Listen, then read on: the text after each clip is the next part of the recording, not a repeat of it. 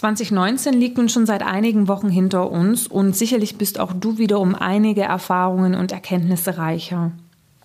In diesem Podcast möchte ich mit dir einige meiner persönlichen Erkenntnisse aus 2019 teilen. Für die nächsten zwei Podcasts lasse ich dann euch zu Wort kommen und ich bin schon mega gespannt, was ihr mir zu euren Learnings erzählt. Heute lege ich aber erstmal vor, viel Freude beim Anhören. Herzlich willkommen zum Personalberater Coach Podcast. Blicke hinter die Kulissen erfolgreicher Personalberatungen mit der Brancheninsiderin Simone Straub. Im Falle du mich heute das erste Mal hörst, mein Name ist Simone Straub und ich bin der Personalberater-Coach.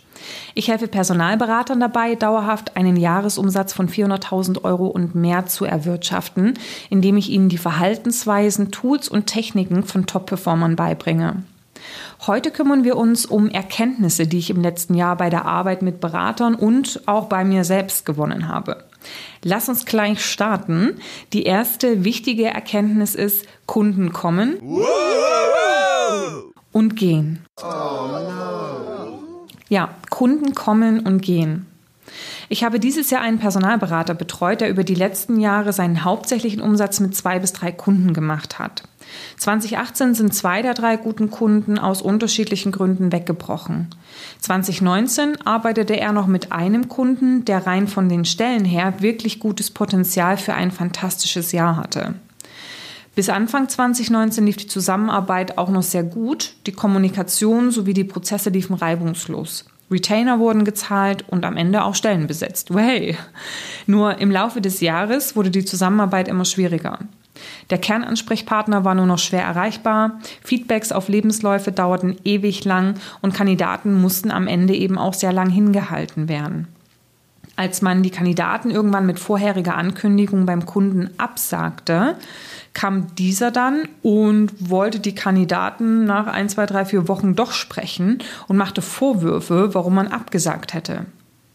Dinge, die vorher vertraglich fest vereinbart waren, wurden andiskutiert und irgendwann, na klar, wollte man auch noch die Preise verhandeln. Und natürlich nicht nach oben.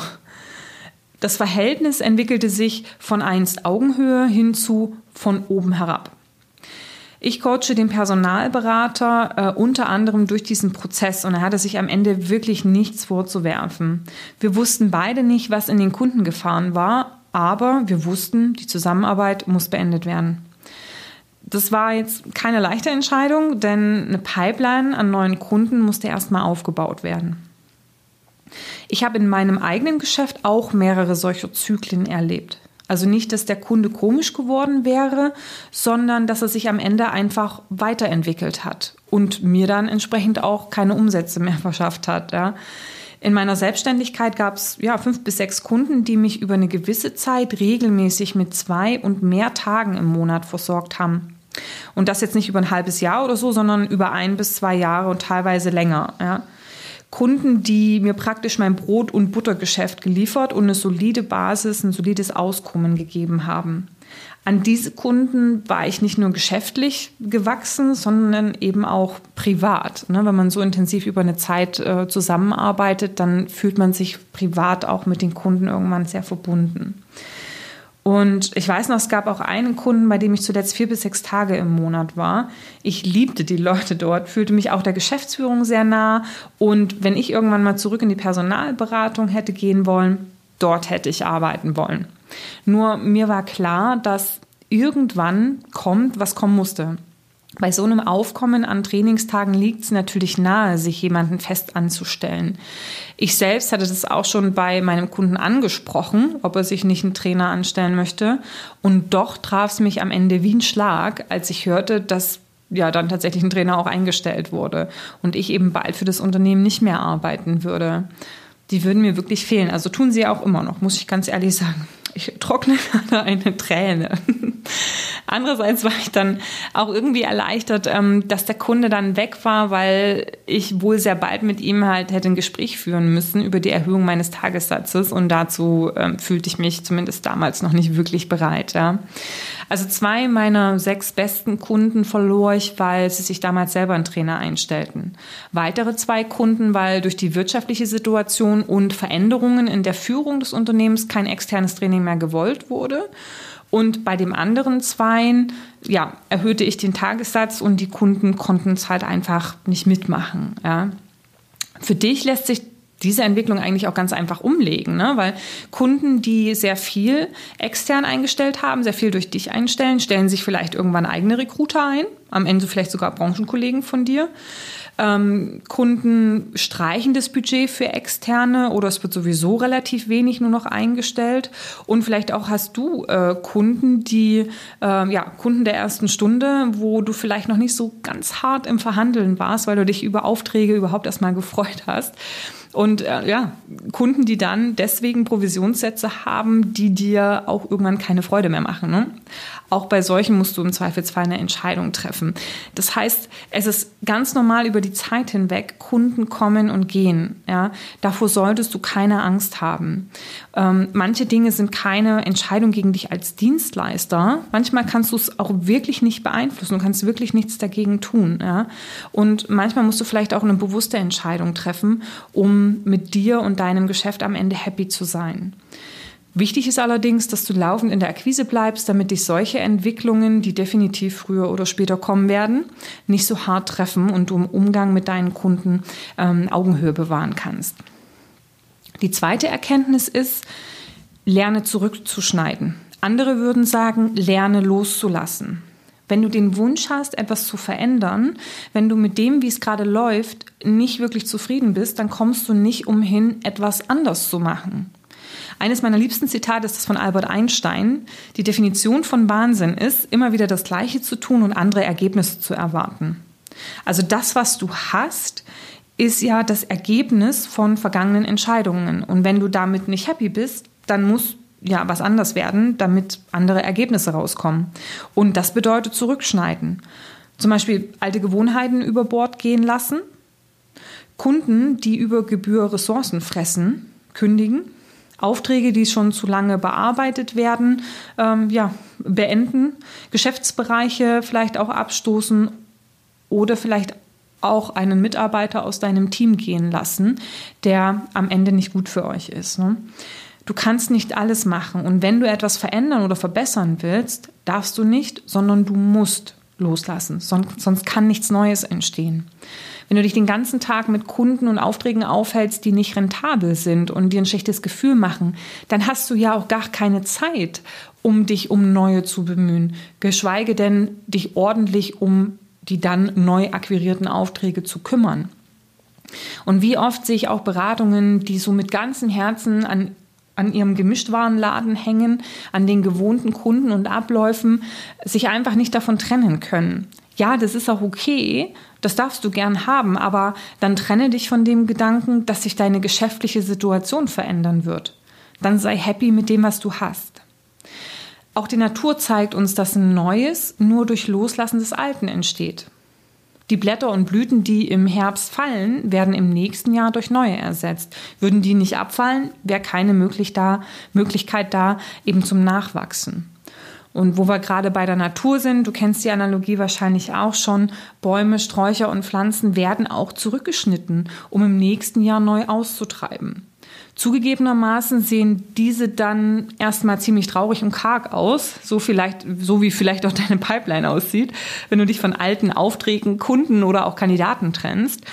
Im ersten Schritt sieht es vielleicht wie ein Rückschritt aus, aber es macht Platz für Neues. Platz, den du auch brauchst, um den nächsten Schritt zu gehen. Deine Kapazitäten und Ressourcen sind begrenzt und du darfst entscheiden, wofür du sie verwenden möchtest. Die dritte Erkenntnis, die ich dir mitgeben möchte, ist, Versuch macht klug. Gerade als Unternehmer will man im Geschäft alles richtig machen. Wenn finanziell einiges auf dem Spiel steht, dann überlegst du oftmals hin und her, ob die geplanten Schritte dann wirklich die richtigen sind.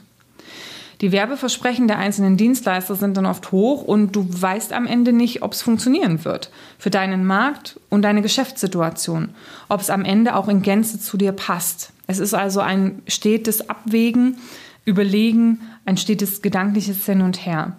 Eine Veränderung bietet Chancen, aber eben auch Risiken. Und wenn du dich in neue Themen begibst, ja, dann musst du Gewohntes loslassen, denn dein Tag hat eben auch nur 24 Stunden und dein Arbeitstag hoffentlich maximal nur 10. Vielleicht musst du dich auch ähm, gegen aktuell realisierbaren Umsatz entscheiden, um genügend Zeit in Projekte und Ziele zu investieren, die zukünftig aufgehen oder eben auch nicht. Ja. Und wenn du mit deinem Markt oder deinem Unternehmen an diesem Punkt stehst, kann ich dir nur sagen, versuch's. Ansonsten wirst du nie wissen, wie es gewesen wäre.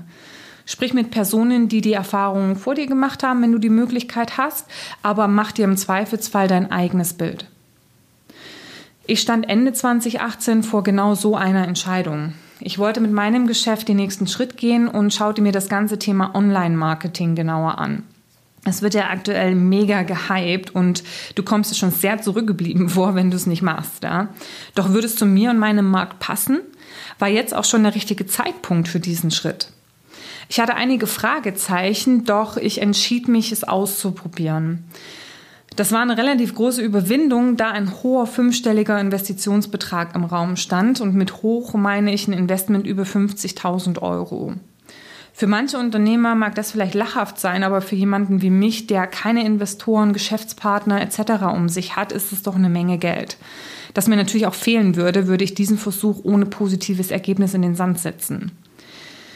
Aber auf der anderen Seite versprach ich mir zumindest mal eine hohe Lernkurve, was das Thema angeht. Und das ist ja auch schon was, wovon ich und natürlich auch meine Kunden zukünftig profitieren können. Und wenn ich was mache, dann mache ich es richtig. Und deswegen suchte ich mir dafür einen sehr renommierten Partner, der bekannte Branchengrößen betreute. Die müssen es ja am ehesten wissen, habe ich mir gedacht. Meine Erkenntnis im Nachgang, meine Bedenken zu Beginn waren nicht unbegründet. Ganz im Gegenteil sollte ich mit diesen sogar recht behalten. Ich werde deswegen in Zukunft meinem Bauchgefühl definitiv noch mehr Wichtigkeit äh, geben bzw. noch mehr Gehör schenken. Ich habe die Zusammenarbeit nach einem guten halben Jahr ähm, und dem vorgenannten Investment erstmal beendet, mit der Erkenntnis, dass es für mich zu früh war. Das war eine teure Weiterbildung, muss ich sagen, aber ich würde es wohl immer wieder so machen, da ich die Erkenntnis, dass es zu früh war, sonst nie hätte ziehen können. Und ich hätte mich wahrscheinlich ewig gefragt, wie mega ich vielleicht durch die Decke gegangen wäre, wenn ich es gemacht hätte. Ja? Ich kann jetzt einfach das Thema Online-Marketing viel, viel besser greifen, weiß, welche Tools wie funktionieren und wann es für mich wieder Sinn machen wird, auf so eine Dienstleistung zurückzugreifen. Deswegen bereue ich keinen Cent der Investition. Es hat mich im Nachgang definitiv vorangebracht. Eine Erfahrung, die sehr, sehr viel wert ist für mich. Was heißt das nun für dich als Unternehmer? Ja, no risk, no fun. Ja? Unternehmer sein funktioniert nicht mit Blaupause. Mache so und so und es funktioniert verlässlich für dich, deinen Markt und deine Werte. Wenn es es gäbe, würde es ja nicht mehr erfolgreich sein, denn dann machten es ja alle so und du würdest dich nicht wirklich abheben. Außerdem ist der Aufbau und die Entwicklung eines Unternehmens eine fortlaufende Aufgabe. Also du bist praktisch nie fertig. Du wirst dich immer entwickeln und ausprobieren dürfen. Deshalb riskier was, probiere aus, Versuch macht klug. Wenn du andere Ergebnisse als deine Konkurrenz erwirtschaften möchtest, geht es nur, wenn du die Dinge auch anders machst. Das heißt, Du darfst ausgetretene Pfade verlassen und deine eigenen Wege trampeln. Die sind natürlich ein bisschen schwieriger zu erschließen, deswegen hab unbedingt eine Machete dabei. Aber sie führen dich zu Plätzen, an denen vorher noch keiner war und vielleicht ist das am Ende sogar eine wahre Perle.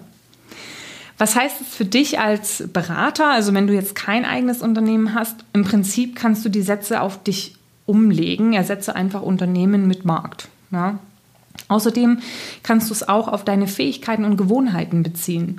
Sei offen für neue Wege und Möglichkeiten. Und nur weil du etwas schon immer so gemacht hast, heißt es nicht, dass es vielleicht auch andere Wege gibt, die noch besser für dich funktionieren können. Und selbst wenn sich etwas komisch oder ungewohnt anfühlt, probier es aus. Weil oftmals fühlen sich die Dinge nur komisch an, weil sie einfach neu und eben ungewohnt sind. Ja? So hast du die Chance, dich und deinen Markt kontinuierlich weiterzuentwickeln und dich aus der Masse an Marktbegleitern abzuheben. Also trau dich. Versuch macht klug. Versuch macht klug, zurückschneiden, um zu wachsen und Kunden kommen und Kunden gehen, waren drei wichtige Erkenntnisse für mich in 2019. Ähm, vielleicht noch ein kleiner Augenzwinkerer gegen Ende, nachdem wir uns jetzt um die formalen Dinge gekümmert haben, ähm, bin ich äh, happy to share ähm, noch eine kleine andere Sache. Ich habe ja bisher immer zu den Menschen gehört, die sich keine Witze merken können. Und im letzten Jahr habe ich mein Portfolio an Witzen verfünffacht. Haha. Gut, also das sind alles immer so Zweizeiler-Witze, äh, bekannt auch unter dem Namen Flachwitze. Aber ich bin ganz stolz und ähm, gebe auch, ob gewollt oder nicht gewollt, in den meisten meiner Trainings ähm, ein paar äh, Flachwitze preis. Hier bekommst du jetzt meine Top 3 aufs Ohr. Also alles begann mit, der, mit dem dritten Platz der Top 3, äh, mit diesem ersten Witz, den ich mir merken konnte. Und zwar, was ist rot und schlecht für die Zähne? Ein Ziegelstein. Haha. Ja. Äh, Platz 2. Was ist orange und läuft durch den Wald? Eine Wanderine.